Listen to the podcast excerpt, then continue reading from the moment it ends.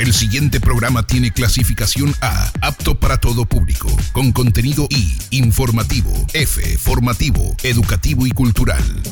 Contextos y textos. Te informa. En tiempos de emergencia sanitaria. Saludos amigos oyentes, UTC Radio te informa. Hasta este domingo 19 de abril se reportan 9.468 casos confirmados, 474 fallecidos confirmados. Esa es la información oficial hasta este domingo. Para contextos y textos, reportó Fernando Salme.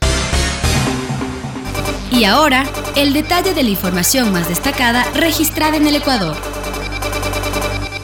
Saludos amigos oyentes. UTC Radio te informa. Presidente de la Asamblea critica los vientos de muerte cruzada en Ecuador. El presidente de la Asamblea Nacional, César Litardo, se pronunció este sábado 18 de abril del 2020 sobre la posibilidad de usar el mecanismo de muerte cruzada, con el cual el presidente de la República podría disolver el Parlamento antes del 24 de mayo.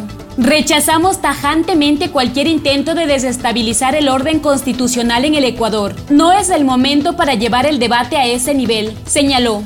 La idea de una posible muerte cruzada se dio después de que el pasado viernes la ministra de Gobierno María Paula Romo respondió a una pregunta sobre si se analiza esta posibilidad en el caso de que la Asamblea rechace los dos proyectos de ley presentados por el Ejecutivo, entre los que están la ley humanitaria y la de finanzas públicas, a lo que Romo mencionó lo que sea necesario para tener una salida. Esta nota fue tomada de diario El Comercio.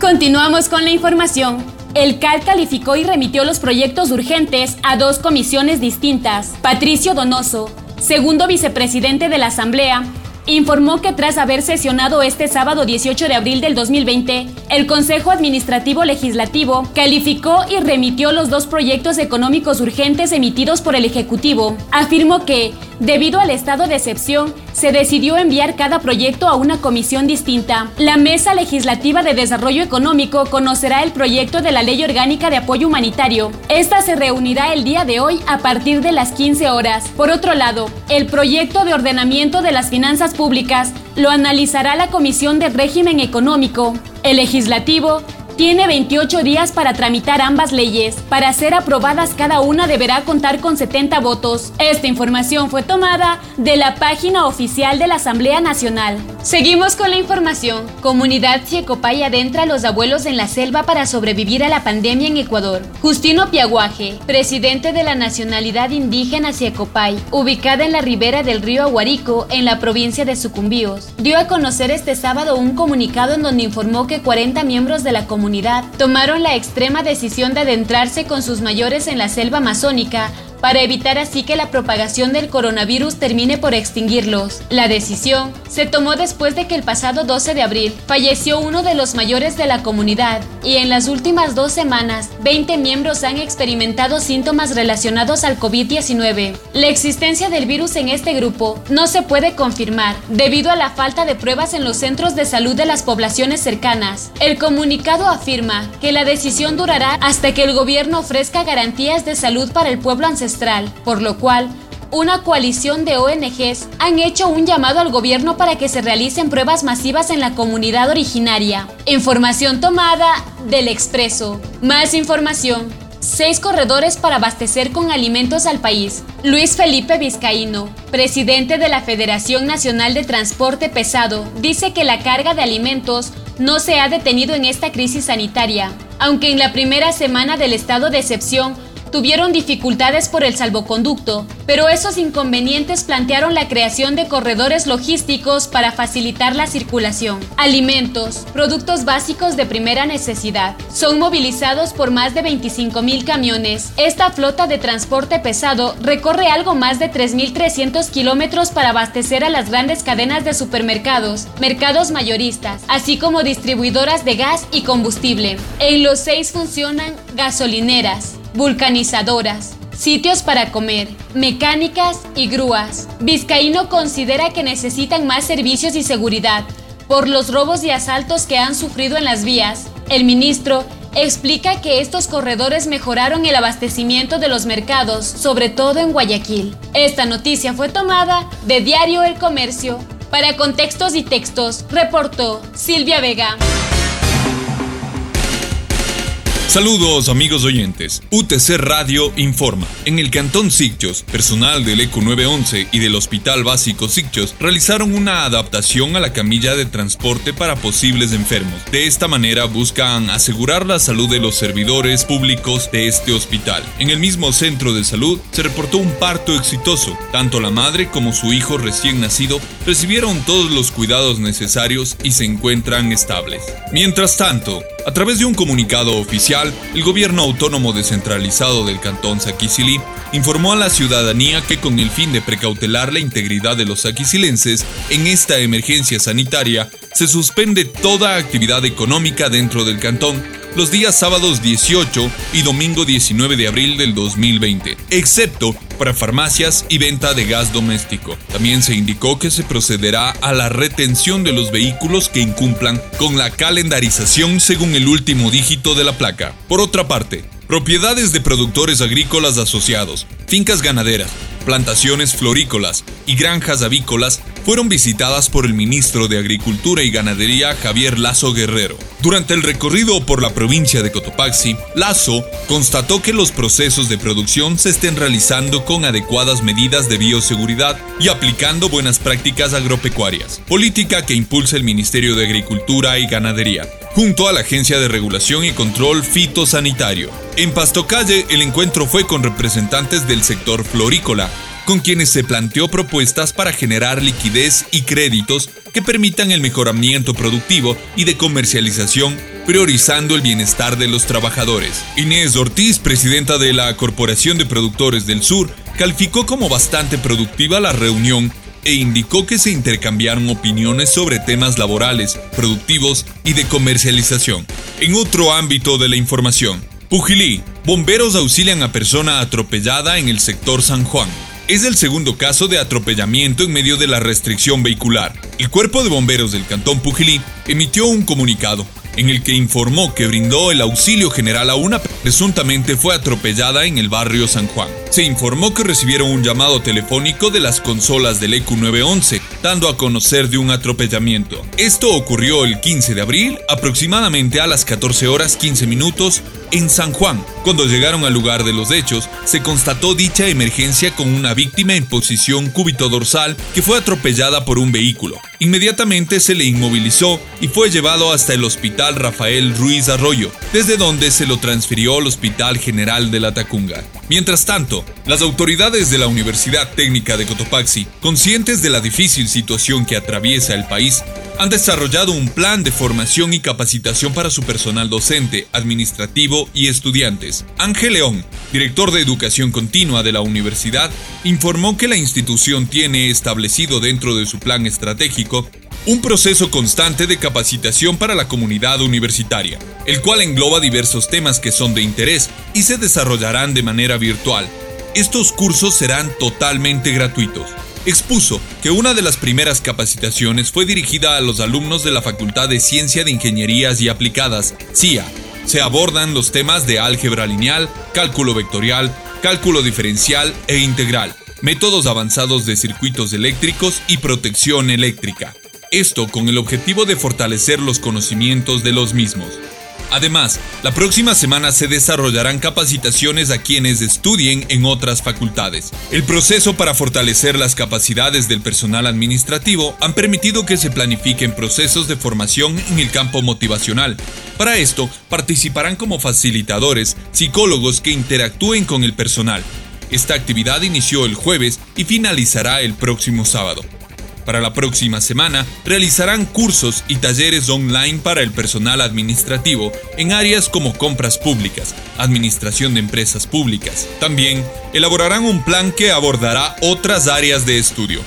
La planta docente también recibe capacitaciones. Para ello, en base a un convenio con la Universidad Internacional de La Rioja, impartirán un taller de docencia y aprendizaje virtual. Esto será desarrollado el lunes 20 de abril quienes conocerán los métodos para aplicar la formación online en sus estudiantes. León expuso que la institución aborde esta importante temática con los docentes para que los maestros universitarios amplíen sus conocimientos. Este curso en particular tendrá una duración de cuatro semanas. Entre las herramientas pensadas para aplicar los procesos de formación docente, la institución hará uso de las herramientas de Classroom, la cual es de acceso gratuito. Utiliza una infraestructura tecnológica en la nube virtual. Este proceso de capacitación tiene una inversión aproximada de 18 mil dólares, la cual permitirá mejorar las habilidades y capacidades del personal docente de la institución. Por otra parte, en el Cantón Lamaná, el equipo de sanitización de la prefectura de Cotopaxi llegó al Cantón Lamaná, donde se realiza la desinfección integral de los espacios públicos, como calles, plazas, mercados y centros de salud, actividad que se cumple hasta el domingo. También, dos tractores con alerones que cuentan con una cobertura de más de 10 metros lineales y un tanquero donde se mezclan los químicos, trabajan en la zona a la vez que se instaló un arco de sanitización en el ingreso a este cantón del subtrópico de Cotopaxi, mismo que será operado por personal del municipio de La Maná con el apoyo de otras entidades, ya que el paso de los vehículos a través de esta infraestructura es obligado, con el objetivo de eliminar riesgos en la carretera. Una vez más queremos hacer llegar un mensaje positivo y solidario para ustedes amigos oyentes. Tenemos que levantarnos y luchar para vencer porque cada uno de nosotros podemos poner nuestro granito de arena para terminar con este virus, para así poder volver a la normalidad. Recuerda, al final la vida vencerá. Para contextos y textos, reportó Marco Altamirano. La información del mundo. Más de 260 millones de cristianos ortodoxos celebran hoy la Pascua en unas condiciones excepcionales dada la pandemia de coronavirus. En algunos lugares las autoridades pidieron a la gente que se quede en casa, aunque en otras zonas prevén celebrar la fiesta con normalidad como Ucrania o Bulgaria, donde las iglesias siguen abiertas aunque se pide precaución a los fieles. En Rusia el presidente Vladimir Putin no acudió a la tradicional misa, prefiriendo una pequeña capilla para pasar esta festividad religiosa. España reportó hoy su menor cifra de muertes diarias por coronavirus en casi un mes, 410 fallecidos, una señal esperanzadora según las autoridades sanitarias cuando el país entra en la sexta semana de confinamiento de su población. Y en Reino Unido, la COVID-19 ha provocado más de 16.000 fallecimientos con casi 600 muertes en las últimas 24 horas. Las cifras que publican diariamente las autoridades sanitarias británicas solo incluyen las muertes en hospitales de pacientes que dieron positivo en el diagnóstico pero dejan de lado los decesos en geriátricos, lo que atenúa el impacto real de la pandemia en el país. El laboratorio chino, señalado como posible fuente del coronavirus, asegura que es imposible que el patógeno saliera de sus muros, situados en Wuhan, el primer epicentro de la pandemia. Los científicos chinos descartan así cualquier responsabilidad tras las dudas planteadas por países occidentales. Ayer Donald Trump arremetió nuevamente contra China y advirtió que Pekín podría enfrentar consecuencias si fue intencionadamente responsable de la propagación del virus, que ha dejado ya 2.350.000 infectados confirmados en todo el planeta, de los cuales 600.000 se han recuperado y 160.000 han fallecido. En África Occidental, en Guinea, falleció por coronavirus el secretario general del gobierno, muy cercano al presidente Alfa Condé. El fallecido, Kuruma, es el segundo alto cargo de un gobierno africano en fallecer este fin de semana con la COVID-19, que ha empezado atacando a las élites africanas que viajan más. Y más al sur, en Lesoto, el ejército se retiró este domingo de las calles eh, de este pequeño reino al día siguiente de la operación ordenada por el primer ministro Thomas Taban para restaurar el orden ante sus adversarios políticos que exigen su dimisión. Taban está siendo investigado por el asesinato de su esposa y la justicia podría inculparlo próximamente. Anunció el primer ministro en febrero que dimitiría antes de finales de julio, pero por el momento se aferra con uñas y dientes al poder. Y ya saben, los gestos para prevenir el coronavirus son lavarse frecuentemente las manos, no tocarse la cara, desinfectar superficies y sobre todo si pueden, por favor, quédense en casa. Aquí estamos. Hacemos contacto directo desde el corazón de Cotopaxi con el personaje de hoy. UTC Radio saluda al doctor Rubén Castro. Él es especialista, conocedor a profundidad del tema laboral, abogado laboral. Gracias, doctor, por atender esta llamada de UTC Radio de la Universidad Técnica de Cotopaxi desde la provincia de Cotopaxi. Queremos aprovechar su conocimiento, su experticia para preguntarle cuál es el criterio que tiene usted con respecto a la situación laboral que se vive ahora específicamente en el Ecuador durante esta crisis. Doctor, gracias. Buenos días. Eh, soy yo una persona que ha trabajado el tema laboral eh, durante toda mi vida profesional. Soy profesor de la Universidad Central del Ecuador ya 40 años y justamente mi ámbito de investigación y conocimiento más profundo está relacionado con los temas laborales.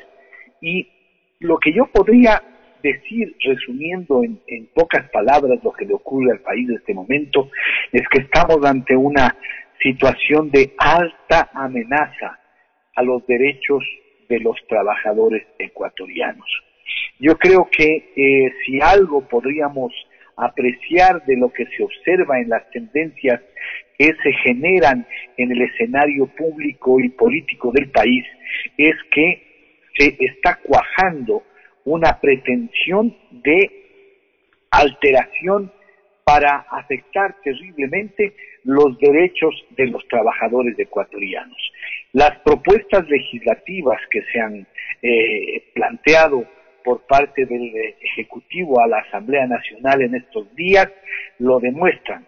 Yo creo que ahí hay serias eh, cuestiones que dejan en claro que se pretende lo que no ha sido posible durante largos años por la resistencia sindical y de muchos sectores del país, inclusive de sectores empresariales, a estas pretensiones radicales de eliminar derechos de los trabajadores y de las organizaciones laborales en el país, ahora se lo pretende hacer de manera, diríamos, soterrada, justamente a partir de estas propuestas y de las que se están anunciando o ya se están pretendiendo justificar para implementarlas más adelante. UTC Radio dialoga con el doctor Rubén Castro, especialista en temas laborales.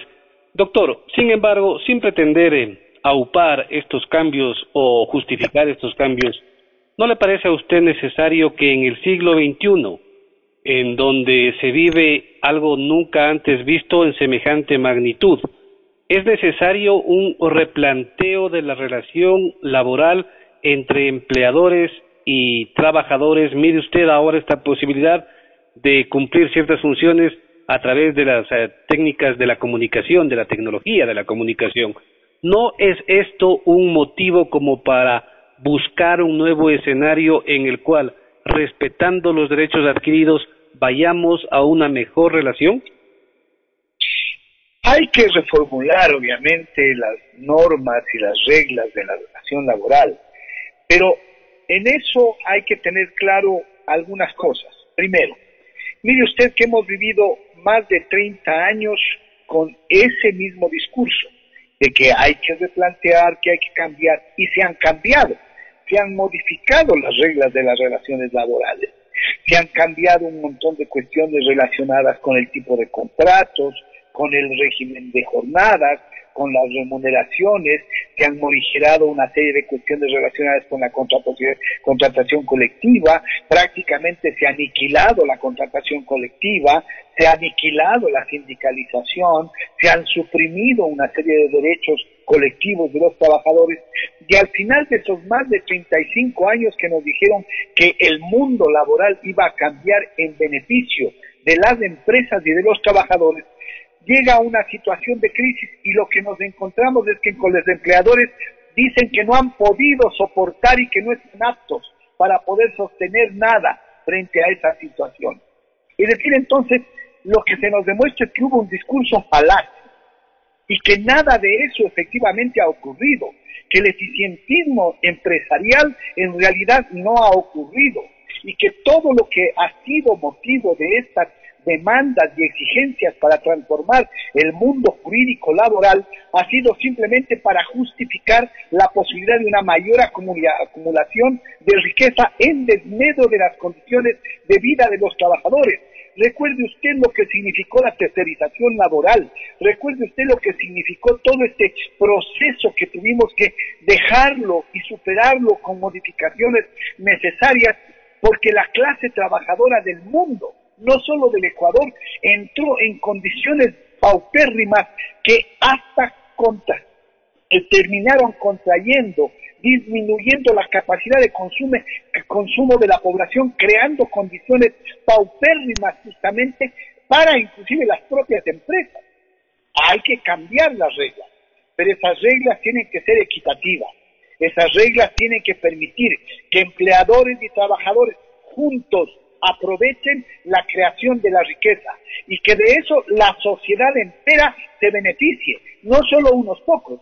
Mire usted, mientras los trabajadores en el Ecuador durante estos últimos años han participado en menos del 12% del Producto Interno Bruto, resulta que una minoría de empresarios han logrado acumular entre las 3.000 más grandes empresas del Ecuador cerca de 30 mil millones de dólares, es decir, el 30% del Producto Interno Bruto. Y si hablamos de esas 3.000 empresas, estamos hablando de una minoría de empresarios en el Ecuador que son los ricos. Y eso no pasa solo en el país, pasa por cualquier parte del mundo. De tal manera que sí, necesitamos arreglar y adecuar las relaciones laborales, pero para beneficio de todos. Doctor, eh, esta nueva relación, estos nuevos acuerdos, esta nueva plataforma sobre la cual hay que pensar y trabajar, tiene que aprobarse, tiene que trabajarse en un marco legal necesario, es decir, en la Asamblea Nacional de donde debe salir la legislación que permita esta nueva relación. Sin embargo, el momento político que vive el Ecuador tampoco es el idóneo como para garantizar los derechos de los trabajadores. ¿Qué opinión le merece a usted el accionar de la Asamblea en esta crisis laboral que vive el país? Paupérrimo, yo digo, tenemos una de las crisis políticas e institucionales del país más graves. Yo digo, desde hace aproximadamente 20 años para acá el país viene en una constante debacle Creíamos que efectivamente con la venida de otros gobiernos y entre ellos el de Correa, esto iba de alguna manera a mejorar, pero la herencia del correísmo fue peor que lo que habíamos pretendido resolver. Y lo que nos ha dejado Correa, que es del actual gobierno y la actual asamblea, resulta ser paupérrimo para lo que el país necesita. Gente que efectivamente no conoce de nada, yo digo, la mediocridad cunde por, todos las, por todas las esferas de las funciones públicas. Si usted se topa con ministros de Estado, la gran mayoría de esa gente no sabe dónde anda parada porque solamente ocupan cargos en, función de que son amigos de algún eh, eh, cercano al presidente o miembros del régimen o miembros de un partido que adicionalmente no sabemos que existe o no existe. En la Asamblea una cantidad de, gente de la peor especie, hijos de vecina, de gente de muy poca monta, desconocidos, ignorantones de la peor especie, ejerciendo las funciones más trascendentes del ejercicio público, que es el que justamente construye la normativa que se debiera necesitar para convivir en la sociedad. Vivimos una de las etapas más deplorables de la vida moral, política e intelectual del país. Y a los académicos, a la gente trascendente, a los que nos dedicamos a estudiar, a esos nos tienen renegados en todo sentido. Se vive justamente la vida del dominio de las amarretes y de las argollas. Y la gente prestante, la gente con alta ética, al contrario, no se arriesga a participar de un escenario tan deplorable como este. El país necesita cambiar y cambiar en serio, pero para eso también necesitamos que nuestros ciudadanos cambien, porque el problema de elegir a esta cantidad de mediocres y sinvergüenzas no es el resultado de los partidos mediocres de sinvergüenzas, sino de una ciudadanía que también aporta a esa pobreza intelectual y moral del país los que los eligen son los responsables de esa pobreza moral e intelectual que vivimos actualmente. Y entonces, si queremos no tener que sufrir y soportar estas dificultades, por lo primero que habrá que emprender es justamente porque los ciudadanos hagamos conciencia de que tenemos obligaciones y esa primera obligación que nace con el país es de ser responsables respecto de cómo es que construimos una sociedad altamente calificada y una institucionalidad respetable.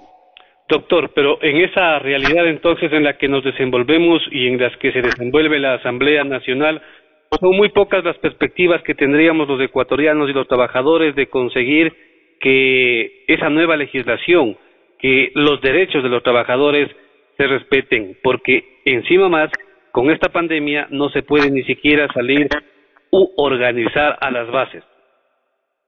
De momento sí, de momento sí. Eh, eh, efectivamente el escenario es eh, muy poco halagador, pero la historia del país no termina en dos, en dos meses. Yo digo, esto puede ocurrir y ya retomaremos la vida cotidiana y en el marco de esa vida cotidiana la recuperación de la vida normal nos permitirá volver a hacer lo que necesitamos hacer. El país no se termina ni el mundo se termina con la pandemia. De tal manera que sí, el escenario es en este momento nada halagador, pero la historia y la perspectiva nos dice que hay que más bien prepararnos para trabajar por hacer las cosas mejor. Doctor, para terminar y agradeciéndole por su tiempo y por sus comentarios, ¿cuál es la situación al momento? ¿Qué sabe usted como eh, asesor de gente trabajadora con respecto a despidos, sobre todo de empresarios que argumentan o utilizan el artículo 169, me parece que es el que permite eh, sacar a los trabajadores sin cumplir con la normativa vigente? La ignorancia en el derecho laboral de una gran cantidad de abogados que pocos se han formado, porque en este país también las universidades han sacado a la calle a una gran cantidad de titulados, una mediocridad supina. Y entonces ocurre que efectivamente estos eh, individuos con título de abogados, pero sin entender lo que significan las normas o lo que ellas dicen, han asesorado a una gran cantidad de empresarios diciéndoles que el numeral texto del artículo 169 es una de las posibilidades para darse en este momento por terminados los contratos de trabajo. Sobre eso les hago notar solamente dos cosas. Hay un axioma básico del derecho que dice que en el derecho las cosas se deshacen del mismo modo que se hacen. Un contrato es un acuerdo de las partes. Por lo tanto, no se puede deshacer el contrato unilateralmente. Entonces está clarísimo que no se puede invocar la, el caso fortuito o la fuerza mayor unilateralmente, sino que hay que, la segunda cuestión, probarlo, demostrarlo. Y por eso es que inclusive el Ministerio del Trabajo, en un acuerdo ministerial del 81, le dice, bajo la responsabilidad del empleador, que dará información eh, de, fidedigna o falsa, es que podrá dar por terminado el contrato.